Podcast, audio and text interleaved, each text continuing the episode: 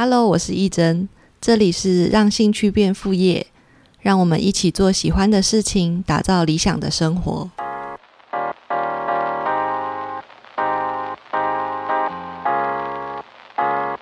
今天我想要聊聊的是关于你的兴趣到底是什么。对我来说，兴趣应该是，如果你是没有经济压力的情况下，你会很想要一天到晚都做什么事。例如说，呃，你如果不用上班、不用工作，但是经济状况是你不用很担心的情况下，就是假如说有人固定会给你五万元的零用钱，好了。那你会想要把你的时间都用来做什么事？那这件事应该就会是你真正很有热情想做的事情。假如说你的答案是追剧，那也许你可以在部落格上面就是分享你所有追剧的心得，例如说你分析很多不同的角色啊，或是不同剧情，或者是你看了这些剧而得到的心得。那甚至就是你可以有。呃，更多深入其他的研究，那你把这些资讯就是保留分享出来，也许它就可以带来你意想不到的，就是带来收入的一个方式。那有些人会说，就是他可能有很多很多想做的事，就是呃，对我来说，应该是要再更深入的去问自己，如果只能做一件事，只能选一件事的话，其他事情都已经这辈子都不能再做了，那你想做的到底是什么事？那当然也有另外一个，我觉得也是可以参考的一个想法，就是哪一件事情它可以比较容易带来经济效益。假如说你很喜欢的事情是旅行、追剧，然后还有呃对手作感兴趣，那假设三三件事情的话，那像手作可能就比较接近，它可以有商品可以贩售。那追剧的话，它像刚刚提到的，就是分享一些呃文章在网络上，那它可能跟戏剧有比较有关联性。那旅行一样可以，一样可以分享这些跟旅游有关的资讯，或者是你自己譬如说找到的一些私房的行程，这种可以分享出来。那以旅游跟追剧来看，就是旅行的它的受众效益，受众应该会比较大。例如旅行，它可能有后面很多可以让人从口袋把钱掏出来的事。例如说，你可以把你的呃特殊的行程贩售给别人，或者是你可以跟店家合作，有一些不同的合作机会。那以戏剧来说的话，假如说是韩剧好了，那它可能你要跟呃，韩国那边的戏剧单位有有联系的话是比较遥远、比较困难一点点的，那它可能带来后续的效益就会比较少一点。像有很多的兴趣，就是他可以呃先尝试找出一个，就是他如果要放掉其他所有事情，他只能选一个，他要怎么选？因为其实。如果真正去想到说其他事情必须放弃，永远都不做，他应该还是会有一个是他觉得这辈子是他现在的状态是无法放弃的。但是当他选了这个当做他想要创业的事业的主要呃事业内容之后，其实其他的兴趣都可以，他在未来可以转变成一些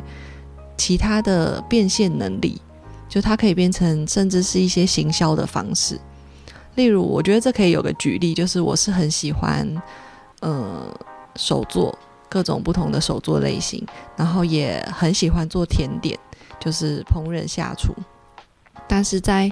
呃手作精工跟手作饼干里面，我后来就选择了精工。的确，两件事情对我来说是没有可以选出哪一个是我比较喜欢的，但是我最后决定的原因是因为它后续带来的经济效益。那这也是很实际的真实的一个故事，就是我在创品牌一开始，我也同时就是很想要贩售手工饼干，那我就接了一个订单，在一个下午就是烤了一整个下午的饼干，因为就是用那种家家庭里面的小烤箱，然后烤了一整个下午的饼干，然后营业额就是大概一千块左右。那我隔天就是在做了一个银饰的定制，可能只做了半小时。但是它营业额就是大概是一千二到一千五，那对我来说，我就会觉得它在时间效益上面，精工影视对我来说它的效益是比较大的。而且像是手工饼干这种这个类型的商品，如果我要赚到比较多的钱，它一定是要用那种大型的烤箱，就是商业用烤箱、商业用的搅拌机。那我觉得做到那样子规模的饼干的时候，它已经不是我的兴趣了，它已经变成一个饼干工厂。但是我并不是想要经营饼干工厂，所以我后来觉得，呃，在这样手工影视的过程，它是我比较喜欢的。那我就把饼干或者下厨这件事情，后来就把它慢慢的转变成就是一种，呃，可以帮助我来行销的一个方式。例如说，像我们 Mini Feast 的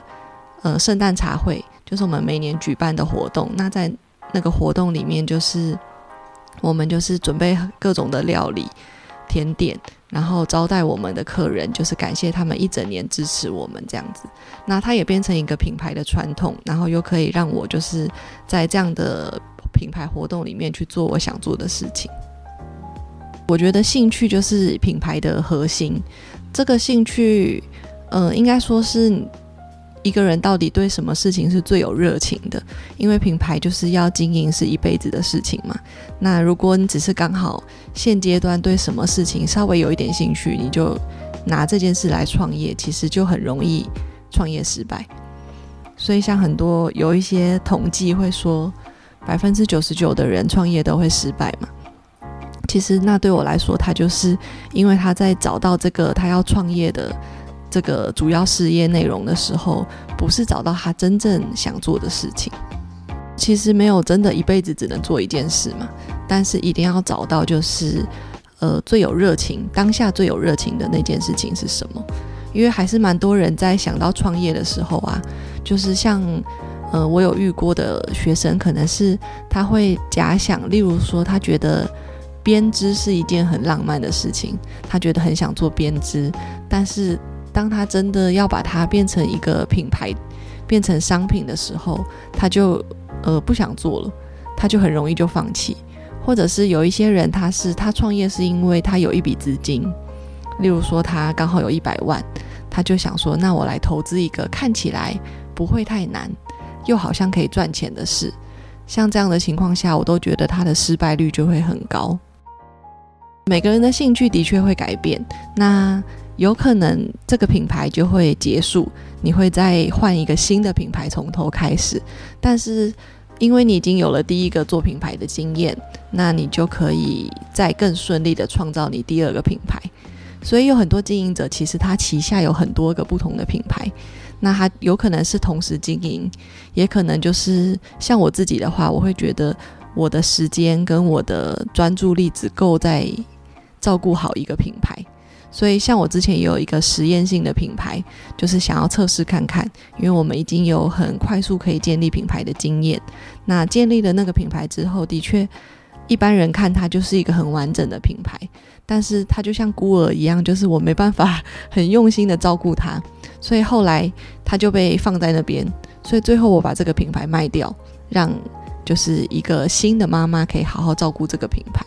那。也有些人是他有一已经有一个很核心的团队，他已经可以照顾好几个品牌，那他可能就会有，因为他有热情的事情，然后创造各种不同新的品牌、新的产业这样子。谢谢大家的收听。那如果你对于创业还有更多的想法，想要跟我讨论的话，可以到 IG 搜寻我的账号，那账号在资讯栏里都可以找到。谢谢大家，拜拜。